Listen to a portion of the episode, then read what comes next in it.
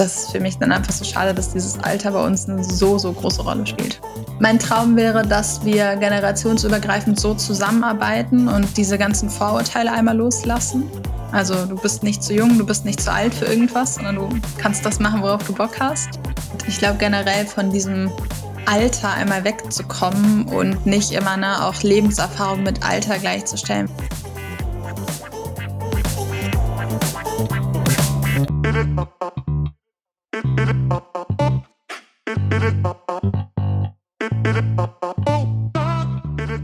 Willkommen zum Little Things Matter Podcast.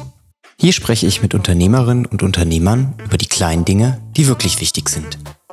Es geht nicht nur um spannende Success Stories und die größten Business Fuck-ups. Dieser Podcast lässt auch Raum für persönliche Geschichten und Anekdoten aus dem Privatleben. Einfach ehrlich, sympathisch und transparent. Also bleibt dran und viel Spaß bei dieser Folge.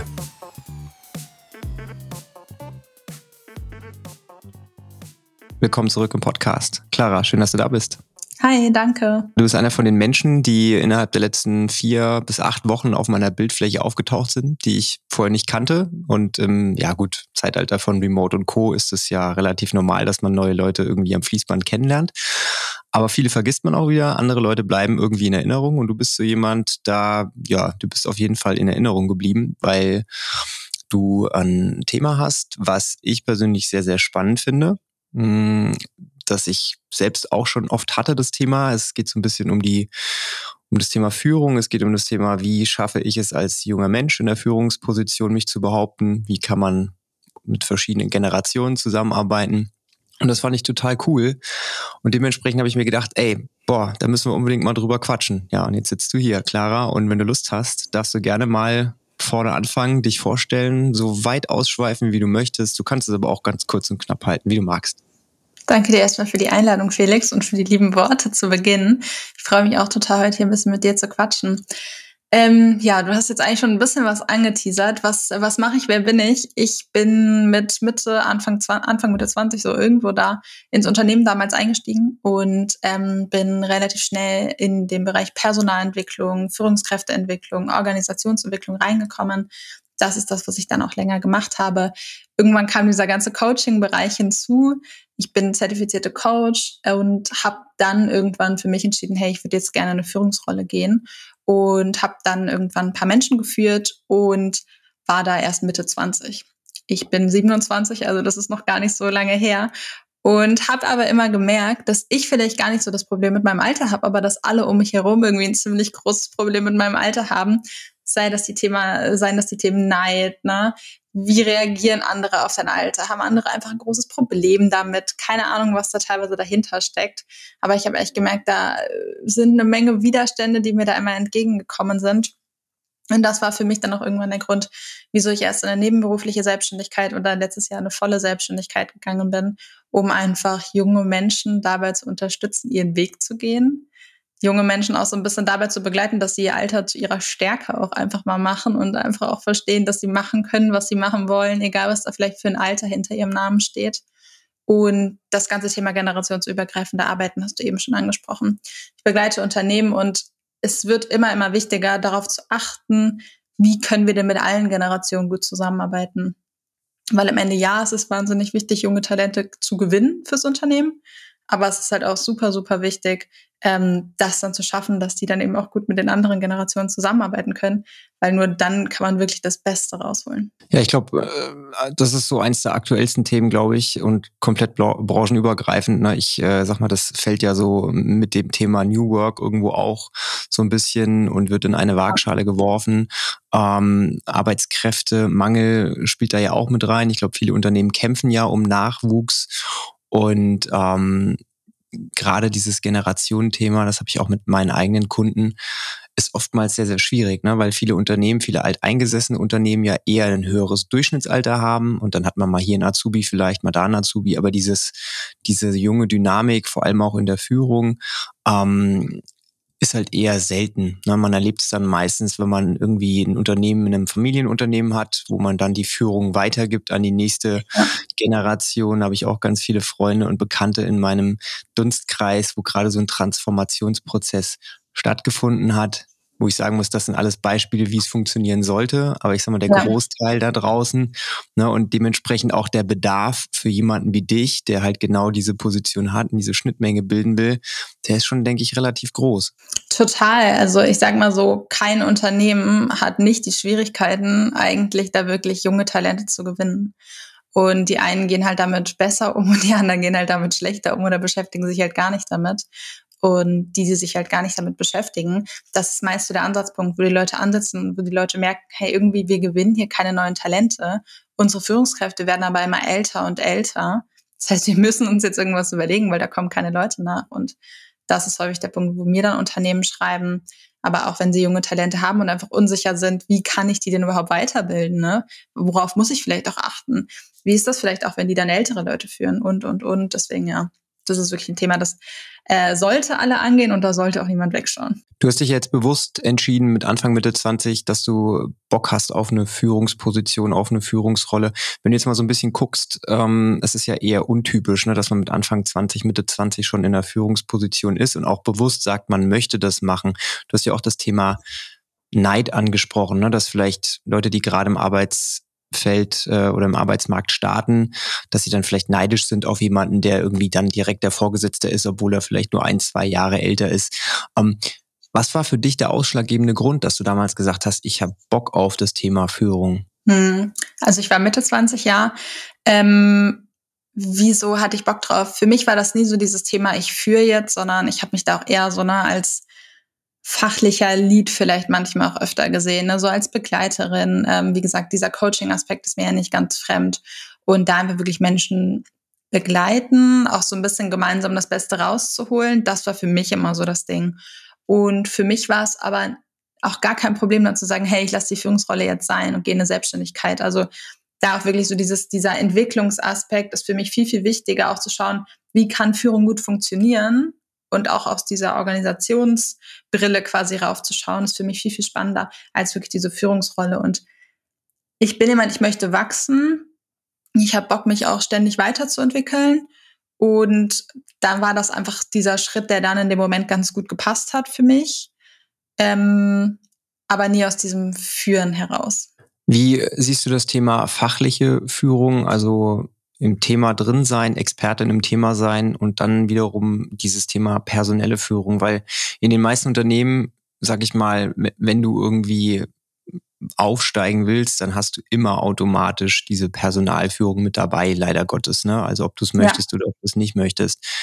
Gerade jetzt in, in jüngeren, dynamischeren Unternehmen wird das ja auch oftmals getrennt, ne? dass man die fachliche Führung hat, auf der einen Seite Karriere machen kann in seinem Bereich, ohne dass man aber unbedingt dann direkte Personalführung übernehmen muss. Ich glaube, da ist erstmal zu, zu sagen, es ist super, super wichtig, wenn es ExpertInnen im Unternehmen gibt, dürfen die auch ExpertInnen bleiben. Und eine Expertin oder ein Experte ähm, ist nicht automatisch eine gute Führungskraft. Ich glaube, das vergessen aber ganz, ganz viele Unternehmen und auch ganz viele andere äh, Geschäftsführende oder auch Führungskräfte und entwickeln dann die Person dahin. Das ist völliger Quatsch in meinen Augen. Mm, es gibt ja viele moderne Unternehmen, die sagen, hey, wir sind hier mehr im Bereich der Selbstorganisation unterwegs. Da gibt es ja die verschiedensten Modelle, beispielsweise sowas wie Holakratie, wo wirklich das ganz speziell getrennt wird, wo du entweder dis disziplinarische Führungskraft bist also dieses ganze Personelle mit, mit dann ähm, begleitest oder eben fachlich. Und ähm, das gibt's nicht ohne Grund, denke ich, weil es hat dann total viele positive Seiten natürlich, wenn du dich dann wirklich aufs Fachliche konzentrieren kannst. Ja, dann hast du natürlich auch so Verantwortungen wie teilweise Budgets, damit du da deine Teams gut äh, handeln kannst. Aber dieses ganze, ganze Thema entwickeln, es liegt einfach nicht allen, würde ich mal sagen. Und das ist ja auch total okay. Und da dann wirklich gezielte Führungskräfte nochmal für zu haben, finde ich super sinnvoll. Jetzt bist du ja in einer besonderen Situation, du bist ähm, sehr, sehr jung oder relativ jung. Ähm, und dann zusätzlich nochmal das Thema Geschlecht spielt beim Führen auch immer eine Rolle. Ne? Man hat dieses Voll. Thema äh, schon immer gehabt, dass es irgendwie Frauenquoten und überhaupt, ne, wo ich mir einfach denke, so wieso wird denn da im 21. Jahrhundert immer noch das diskriminiert, ne? wegen Mann ja. und wegen Frau. Ich meine, du hast ja einen super LinkedIn-Beitrag auch gemacht, wo es um diese Gehaltsfrage ging, den ich ja auch mhm. nochmal kritisch hinterfragt habe. ähm, wie, wie äh, spielt das dann noch mit rein? Also wie ist das Thema in, in, in deiner Wahrnehmung so? Haben Frauen immer noch ähm, Probleme, sich in Führungspositionen zu bringen und zu behaupten? Oder wurde das die letzten Jahre schon ein bisschen besser gemacht? Ich glaube, ja, es hat sich in den letzten Jahren was entwickelt. Ne? Hier ist ganz wichtig, sich anzuschauen, bei welches Unternehmen sprechen wir. Ähm, da gibt es Positivbeispiele, bei denen ist es kein Thema. Mm, es gibt aber viel zu viele Unternehmen, in denen das noch ein riesiges Thema ist. Ich habe es im Unternehmen selbst erlebt, solche Fragen wie und schon entschieden, Kind oder Karriere. Äh, also da, da fehlen mir die Worte, da weiß ich auch gar nicht, was ich dazu sagen soll. Meine Antwort war dann immer so, ja, ich verstehe die Frage jetzt nicht, worauf wollen Sie denn hinaus? Ähm, ich glaube, es hat sich zu wenig entwickelt und da muss sich auf jeden Fall viel, viel mehr entwickeln. Und ja, das Gehaltsthema hast du eben angesprochen. Wenn aber Frauen wirklich irgendwann die Frage gestellt wird oder wenn sie sich irgendwann entscheiden müssen zwischen Kind oder Karriere, dann ist es einfach wahnsinnig schwierig, weil Männern wird ja diese Frage auch nicht äh, gestellt und Männer müssen sich ja eigentlich dann genauso entscheiden, weil auch sie ja können, haben ja dann Kinder, wenn die Frauen eins bekommen. Ähm, von daher, da entwickelt sich auf jeden Fall zu wenig und für mich war das auch mit ein Grund, in die Selbstständigkeit zu gehen, weil ich mich jetzt selbst nicht fragen muss, ne, Kind oder Karriere, sondern ich kann es halt so machen, wie ich da Bock drauf habe und äh, dann können die Leute das von außen irgendwie irgendwann dann beurteilen, wie sie das finden, wann ich dann wieder zurückkomme, aber ich kann das halt in meinem Business für mich, für mich allein entscheiden. Jetzt bist du Vollzeit selbstständig und ähm, hast aber wahrscheinlich noch während du nicht selbstständig warst, so ein bisschen mit dem Gedanken gespielt, ne, was kommt denn danach? Hast du auch schon von Anfang an gewusst, dass du dich dementsprechend auch so positionieren möchtest, wie du es jetzt gemacht hast? Oder kam dieser ganze Positionierungsansatz oder jetzt auch deine Positionierung erst mit der Zeit? Ich glaube, meine Positionierung ist das, was ich fühle und das, was mir wichtig ist. Und ich glaube, deswegen ist es auch authentisch und ich glaube, deswegen funktioniert es auch. Ich werde ganz häufig sowas gefragt wie, oh, es ist ja eine clevere Positionierung, die du gewählt hast, ne? trifft den Zahn der Zeit. Ja, klar, ne? ist auch wichtig. Nichtsdestotrotz ist es genau das, was mir wichtig ist und für das ich auch stehe. Und nur dann kann es auch authentisch sein. Deswegen ja, ich habe mir da schon Gedanken drüber gemacht. Aber ja, mir ist auch bewusst, dass sich so eine Positionierung mal verändert, weil ich werde nicht immer jung sein, auch ich werde irgendwann älter und, und da muss man natürlich auch schauen, wie man das Ganze mit verändert.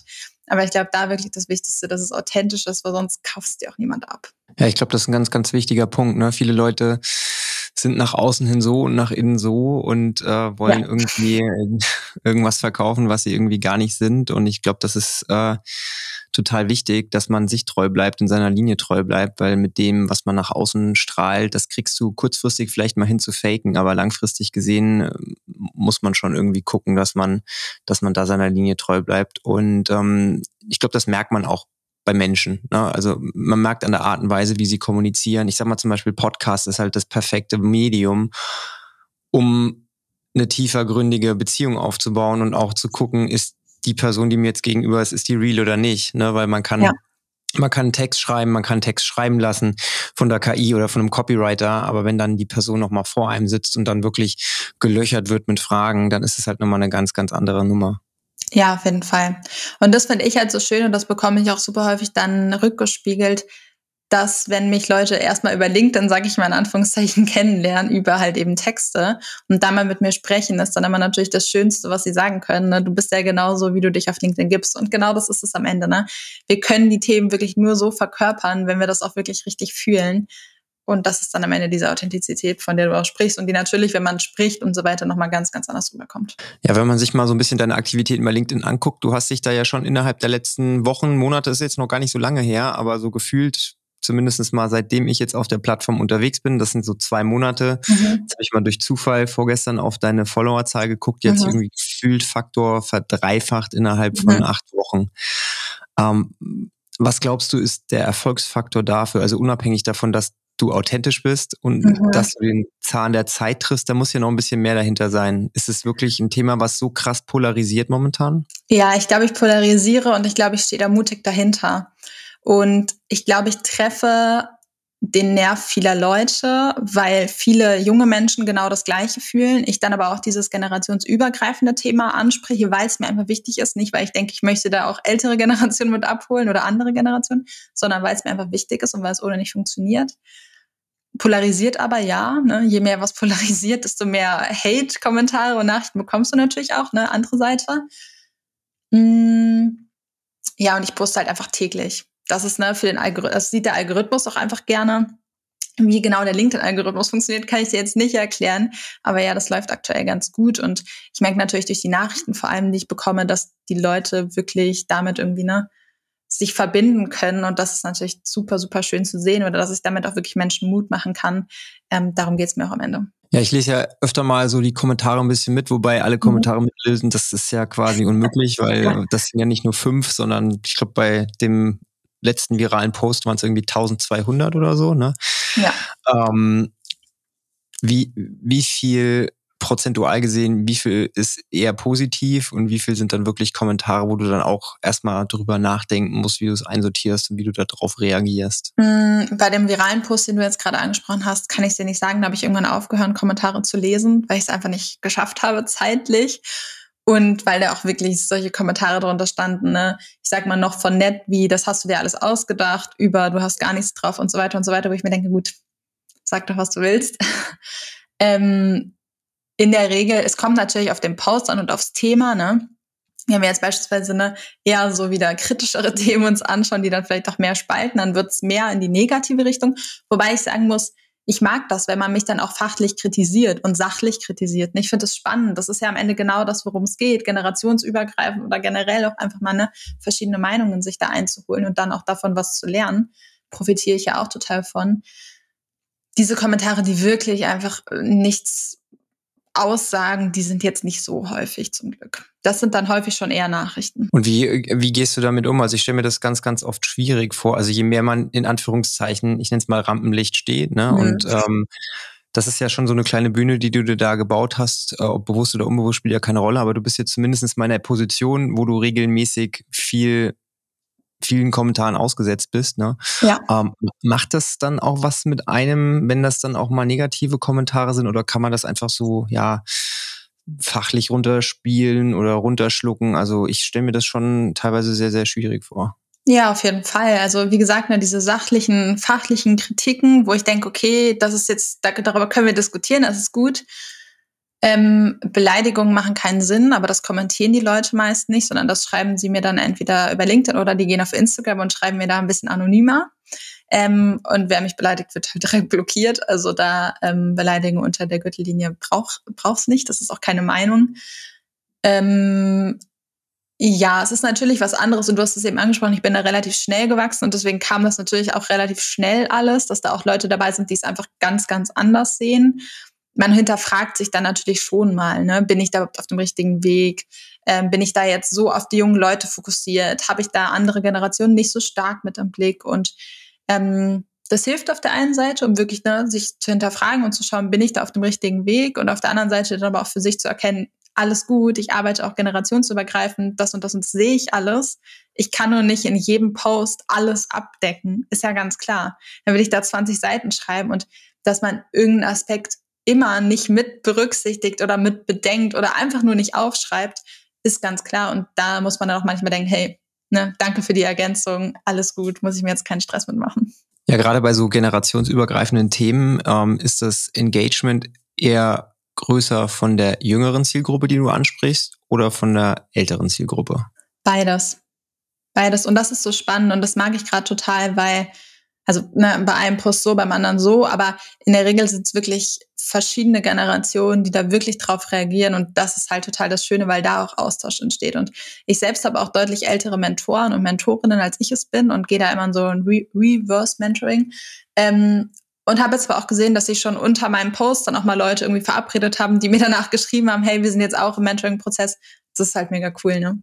Ja, also das Thema Mentoring generell ist auch eines der Themen, was ich nur jedem mit auf den Weg geben kann. Also ich mache jetzt seit circa sieben, acht Jahren äh, bin ich selbstständig und äh, mir ist sehr, sehr vieles erspart geblieben, glaube ich, weil ich ja. glücklicherweise immer Leute an meiner Seite hatte, die ähm, mich irgendwie beraten haben. Und ich sag mal, klar, da hast du mal Leute dabei, die sind ein bisschen jünger als du, weil sie schon sehr erfolgreich sind im jungen Alter, aber du hast auch Leute dabei, die sind doppelt so alt, dreifach so alt.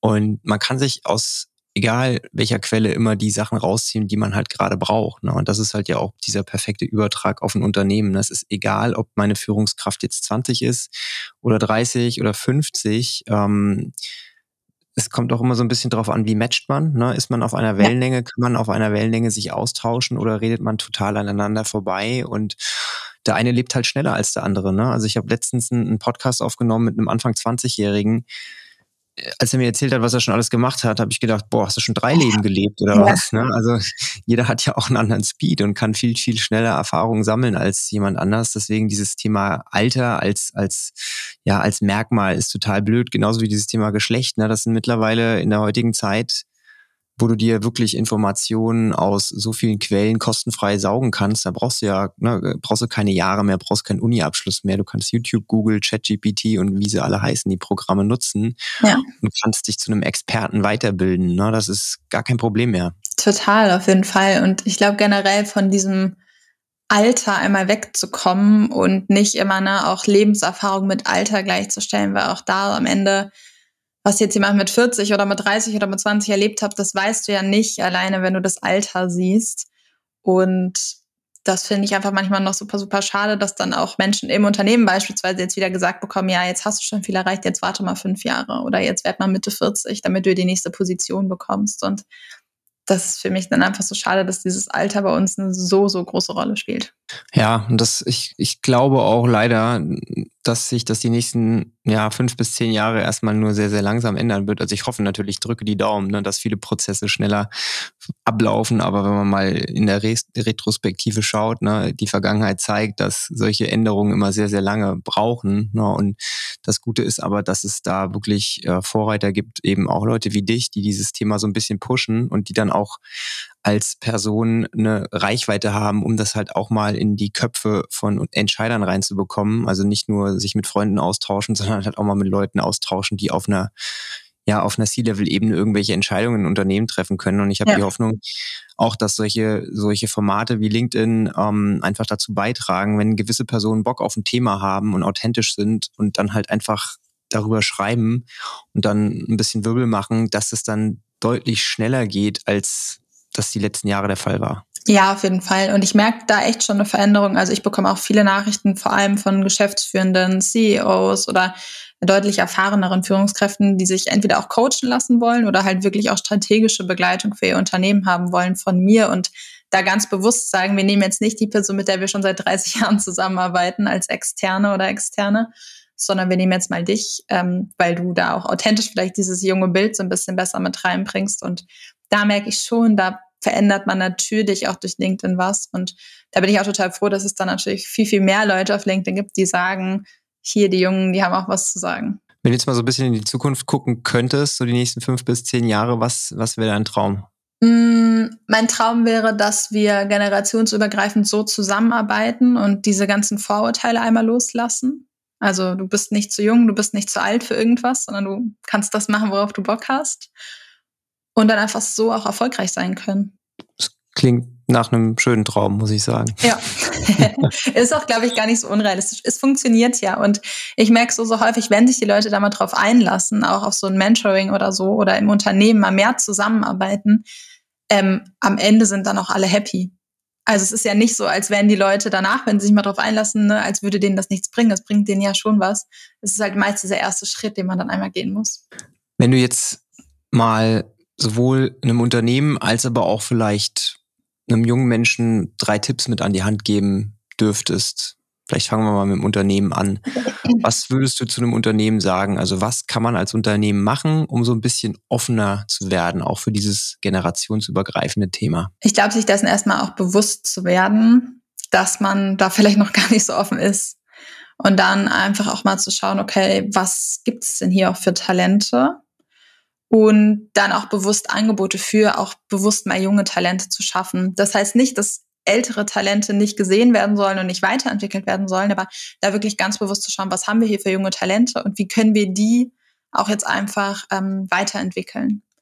Und ne, das können so Young Talent Programme sein oder, oder, oder, wo sich dann aber auch, und das ist vielleicht auch noch so ein Tipp, auch mal junge Talente selbst nominieren können. Also nicht immer dieses klassische, ne, wir haben die Person hier gesehen, sondern nee, frag doch mal, wer hat dann auch vielleicht ein bisschen Bock. Und diese intrinsische Motivation, sag ich mal, die kann man sich nicht kaufen, sondern die bringt halt jemand mit oder halt eben nicht. Und dann als letzten Tipp ähm, das Thema generationsübergreifendes Arbeiten wirklich zu leben. Und mit Leben meine ich nicht, das einmal anzusprechen und sich da vielleicht auch mal eine Speakerin reinzuholen, auch gut. Ähm, aber da wirklich zu schauen, okay, wie können wir das langfristig nach vorne treiben? Was braucht es? Wie können wir da wirklich in den Austausch gehen? Und dann auch wirklich alle Leute mit an den Tisch holen. Ich erlebe es so häufig, wie dann über die jungen Leute gesprochen wird, über die älteren Generationen. Sprecht doch mit den Leuten, die sind ja im Unternehmen und können euch so häufig was sagen. Ähm, da muss man sich auch manchmal da niemanden extern reinholen, auch wenn das gut ist, aber sprecht doch auch erstmal mit euren Leuten. Ja, ich glaube generell Transparenz und Kommunikation sind zwei so Themen, die unabhängig jetzt von unserem Thema heute ganz, ganz oft nicht gelebt werden. Und ja. wenn sie öfter mal genutzt werden würden, so einfache Mittel der Kommunikation, dann äh, gäbe es ganz, ganz viele Themen, glaube ich, gar nicht. Ja, ganz genau. Und auch dann Transparenz, was Entwicklungen beispielsweise angeht.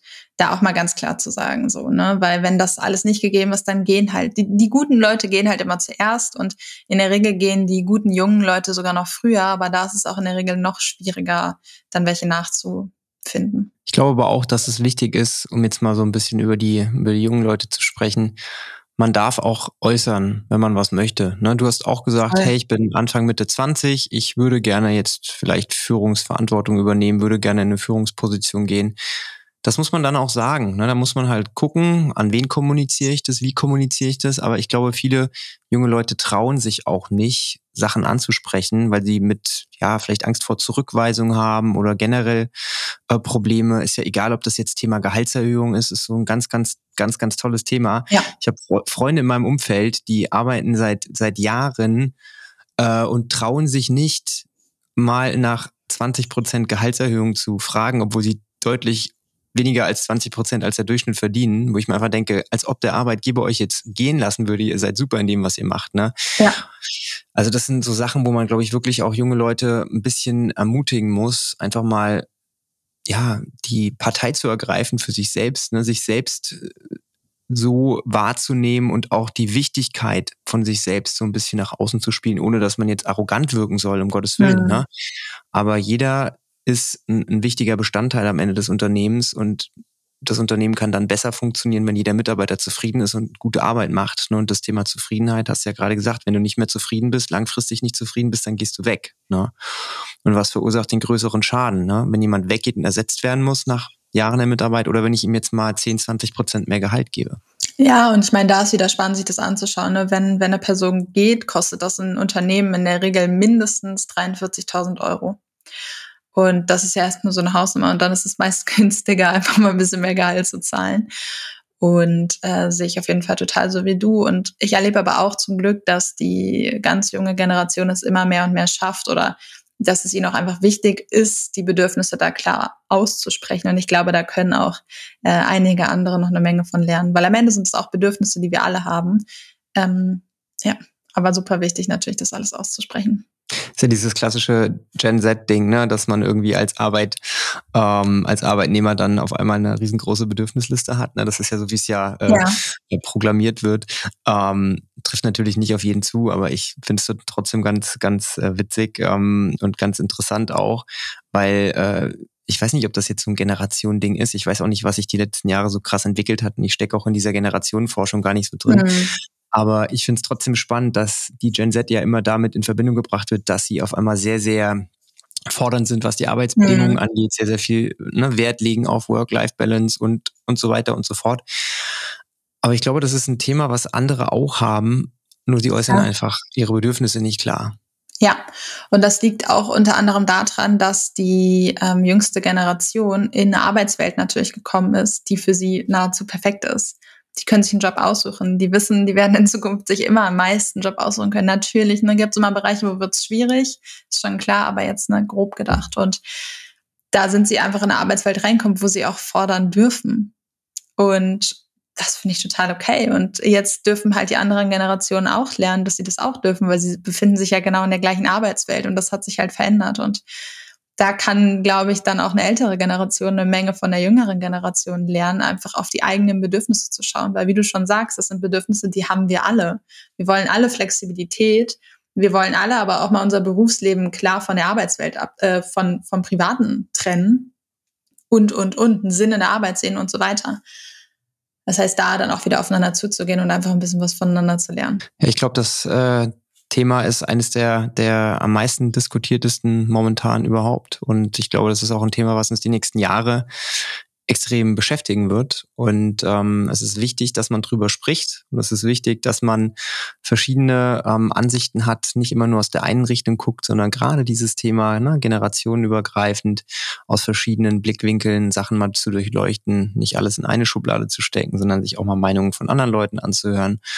Und ähm, ich finde es total toll, dass du für dich gesagt hast, hey, ich möchte da vorne weggehen und ich möchte das Thema an mich nehmen und ich möchte damit auch nach draußen gehen, um auf Aufklärungsarbeit zu betreiben, weil das ist ja im Prinzip genau das, was du machst. Ne? Das, was du aus der eigenen Erfahrung heraus schilderst, sind Sachen, die andere Leute schon zehnmal erlebt haben, nur nicht drüber sprechen. Ja. Das ist immer wichtig, dass jemand drüber spricht, weil solche Themen müssen irgendwo auch gehört werden und die müssen so ein bisschen polarisieren. Das ist ganz, ganz wichtig.